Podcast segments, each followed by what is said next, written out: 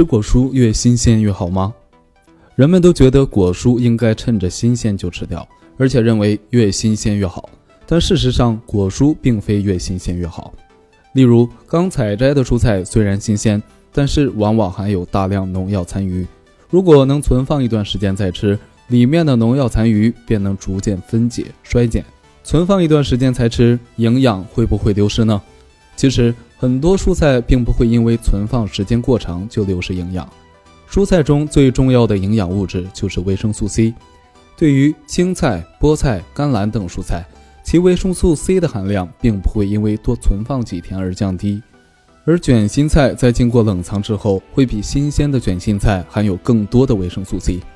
当然，也不得不承认，西红柿、土豆和菜花等蔬菜在存放一段时间后，其维生素 C 含量会有所下降，但下降的幅度毕竟有限。